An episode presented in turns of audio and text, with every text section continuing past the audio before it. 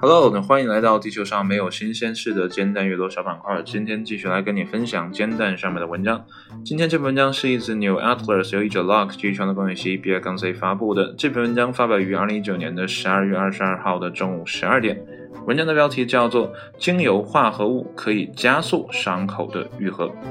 是什么样的精油，又是什么样的化合物可以加速我们的伤口的愈合呢？那么带着这样的疑问，我们一起来看一下今天的正文是怎么说的。虽然精油在我们的印象当中呢，通常只与芳香疗法有关，但新的研究表明呢，以精油为基础的药物在局部使用呢，也可以帮助治愈皮肤伤口。这一切呢，都归结于某些油脂当中的某种物质。这种物质呢，可以减轻炎症。这种化合物呢，被称为贝塔石竹烯，存在于薰衣草、迷迭香和依兰等植物的油脂当中。印第安纳大学进行的一项研究当中呢，从这些植物中提取的贝塔石竹烯呢，被用于处理小鼠皮肤表面的伤口。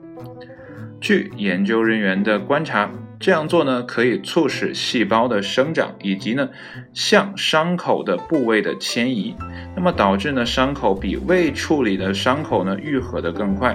此外，科学家们还注意到，在治疗的过程当中，毛囊干细胞的基因表达增加了，这表明呢使用这种疗法后呢，最终留下的疤痕会较少。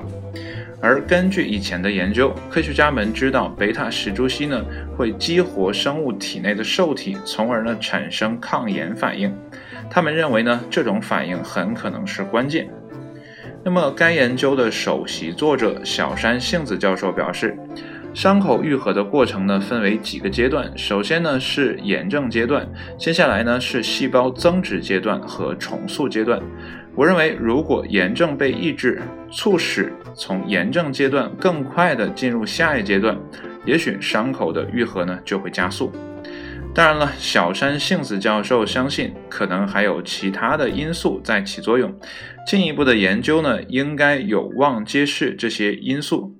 他还建议呢，不要简单的将精油涂抹在伤口之上，因为呢，研究中使用的贝塔石竹烯呢，啊，具有已知的纯度，并且呢，被稀释到特定的浓度。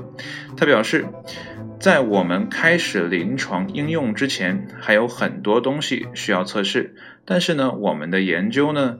这结果是非常有希望和振奋人心的。那么，在不久的将来，我们也许能够利用在精油中发现的这种化合物呢，开发出一种新的治愈伤口的办法。文章呢到这儿就结束了，所以呢，文章的最后呢也告诉我们哈，不是随随便便的精油就可以的，因为呢，贝塔石竹烯的这个作用呢，在啊很多精油当中呢，你并不明确它的含量是多少，那你直接拿来用呢，可能效果啊适得其反，所以呢，大家还是要。谨而慎行啊，还是再等一等。但是我想呢，如果这样的药物被研发出来呢，可能有一些手术当中的伤口愈合的问题呢，哎，会得到很好的一个处理哈。当然了，我们有的时候，比如说一些刮伤啊、划伤啊。对吧？尤其在一些比较敏感的部位啊，像是啊什么手背呀，啊什么脸颊呀这些位置，那如果呢未来能有这样的方法，或许可以让我们的疤痕呢降到一个最小的位置，这样呢也不至于让别人看起来哦，我觉得有点吓人的状态，对不对？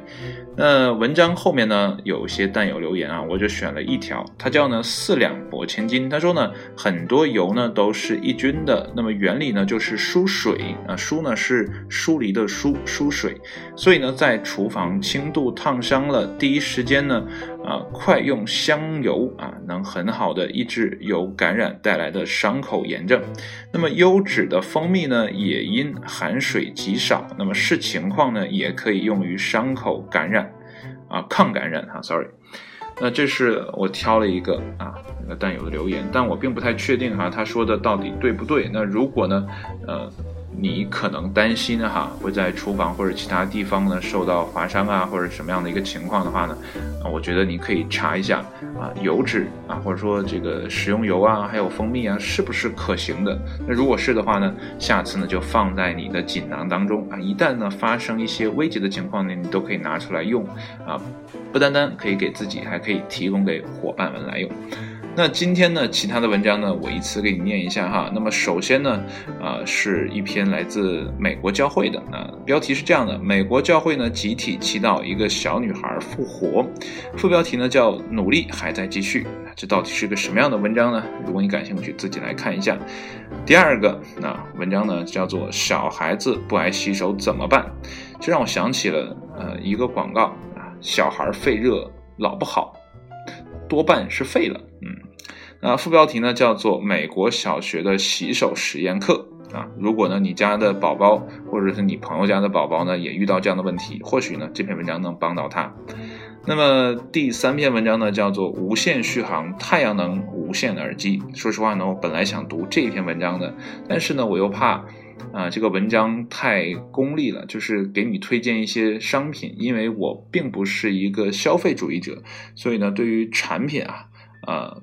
会看啊，但呢买的会比较少啊，所以呢这个文章就没念给你。但如果你感兴趣的话，可以了解一下。副标题呢叫做这款耳机呢，如果面世，也许呢将是重度音乐爱好者的福音啊。说实话，确实哈，如果太阳能能直接呃用在耳机之上的话呢，我相信啊这些听音乐的人呢，应该不怕不会把耳机再摘下来收起来再充电啊。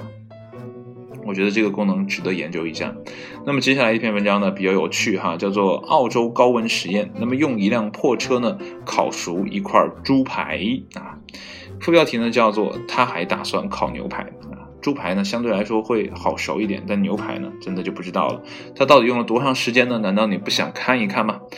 呃，最后一篇文章呢是叫做降压药呢可以减少酒精对脑子的伤害啊。副标题呢叫做长时间大剂量的饮酒呢会导致焦虑和其他严重的问题。我相信呢有很多的朋友啊，或者说呢很多朋友的家人，那。都会存在这样的问题啊，就是酗酒的问题，尤其呢我们东北更为严重了哈。这个喝酒呢基本就停不下来，采香喝的啊，采采着什么好几箱喝的啊，这都是这样的一个选手。那如果呢你身边有这样的人，或者你自己就是这样的话呢，或许降压药呢可以帮到你。当然了，还是那句话。如果没有经过科学的研究啊，或者是证实的啊，或者说还在研究当中的啊这些东西呢，请啊。谨慎使用，或者呢是压根儿就别用啊，因为呢你并不知道自己的体质是否允许你用这样的一个方法。那如果你想用的话呢，最好还是去医院先检查一下自己的血压呢啊，在一个什么样的范围，然后再问一下医生啊，这个东西可不可以？然后或者说呢，在网上寻求一些医疗专家的意见或者是建议。当然，最好的办法就是什么呢？药也别吃，酒也别喝，这样的事情呢就不会发生了。你说对不对呢？那么。今天的文章呢，就跟你分享到这里，谢谢你的收听，我们下一期节目再见，拜拜。